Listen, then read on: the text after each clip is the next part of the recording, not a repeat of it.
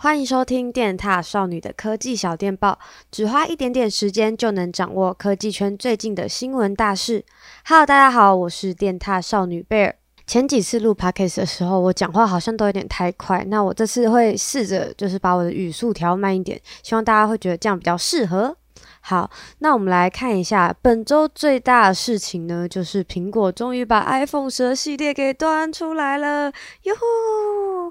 那我们家雨恩啊，已经在发表会一结束的时候就已经拍了发表会的懒人包影片，你们看了吗？还没看的赶快去看哦。那在发表会上呢，大家很意外的地方就是苹果把豆腐头跟耳机线拿掉了，也就是说，你买到新手机的那一盒啊，它会变得比较薄一点点，因为它里面就剩呃手机的本体，然后还有一条 USB-C 转 Lightning 的线。那苹果的说法是，因为现在很多人都有自己的无线耳机，家里也有很多的充电头，所以他们决定拿掉这些东西，可以减少碳排放等等，为环境尽一份心力。其实我觉得这一点还蛮合理的，因为大家感觉现在都在用自己的呃无线耳机，现在应该很少人还在用小白耳机吧？我知道还是有人会啦，但就是还蛮少的。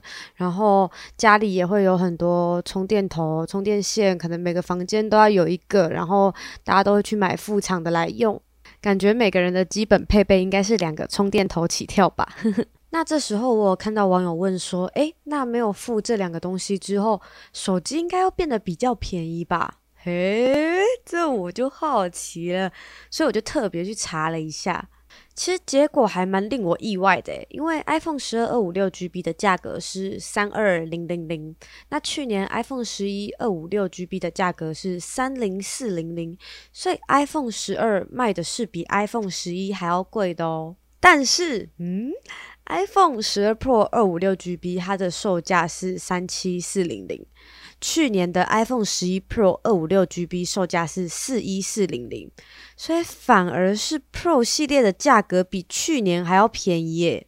那我想，有没有豆腐头跟耳机线啊？其实对定价来说，应该是没有很大的影响。那大家还要注意一件事情，就是新 iPhone 附的线啊是 USB-C 转 Lightning，它跟家里面那种 USB-A 的充电头是不能共用的哦。不知道大家就是一直听什么 USB-A、USB-C 会不会有点混乱？USB-A 长的是偏长方形，然后还有正反之分，不能随便乱插。那 USB-C 呢是比较椭圆形的，然后它没有正反之分。所以，如果你是第一次买 iPhone 的人，就要注意喽。你要看一下家里有没有那种 USB-C 的充电头。如果没有，现在苹果的官网有新上一个二十瓦的 USB-C 充电头，它售价是五百九十元。如果家里没有，你就要记得买一个。那不论是原厂或是副厂都可以，要不然你的新手机来了之后，你只有线没有头，就会没办法充电哦。再来想跟大家聊聊这次 iPhone 十二系列都有加入的 Make Safe 技术是什么？不知道大家有没有用过以前的 MacBook 笔电，他们的充电线就被称为 Make Safe。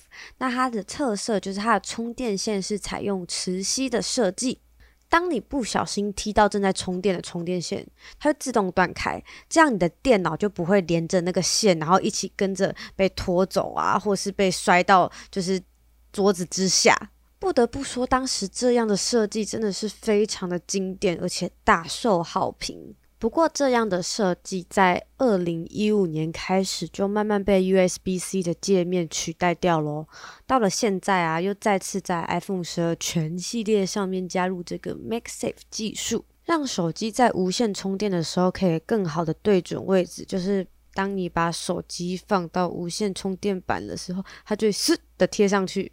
不用在那边瞧来瞧去，不过这当然也要无线充电板本身也有支援 Make Safe 才可以做到这件事。那苹果这次也顺势推出了很多 Make Safe 配件，包括 Make Safe 保护壳及 Make Safe 卡套，都是用磁吸的方式套上去，而且你可以装了壳再装卡套。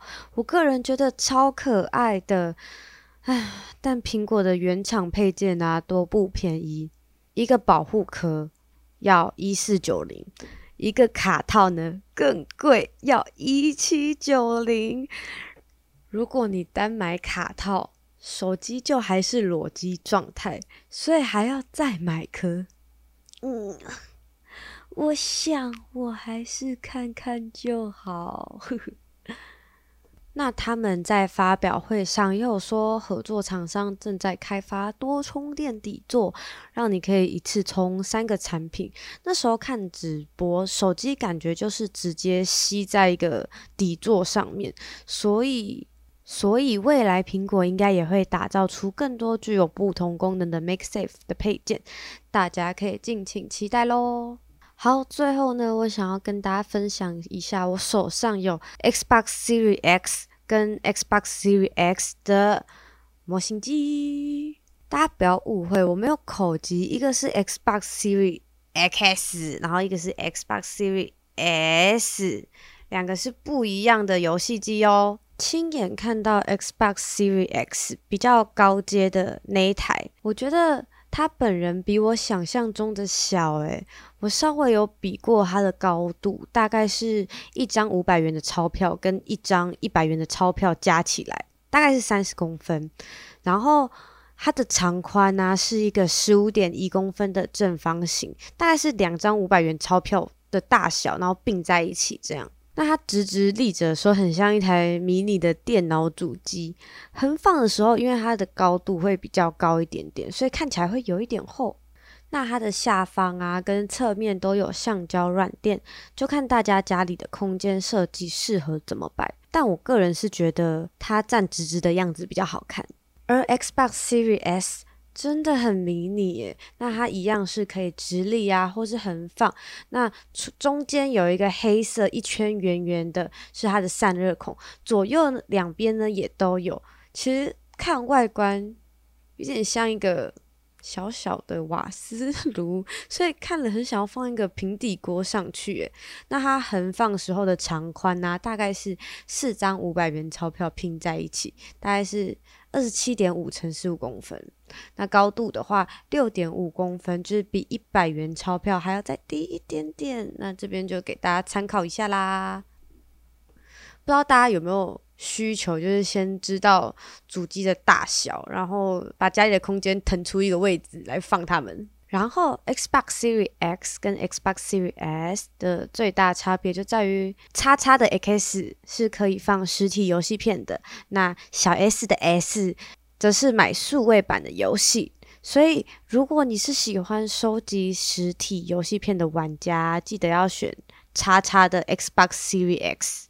好，最后再跟大家讲一下 Xbox Series X，它的售价呢是一五三八零，那另外一台 S，它的售价是台币九四八零，那目前已经开放预购喽，十一月十号正式发售。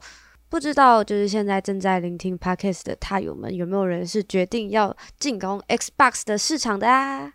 好的，以上就是今天的小电报。但我们每周五会固定在 Podcast 这边跟大家聊聊本周的大事。喜欢的话，再记得关注我们哦。大家拜拜。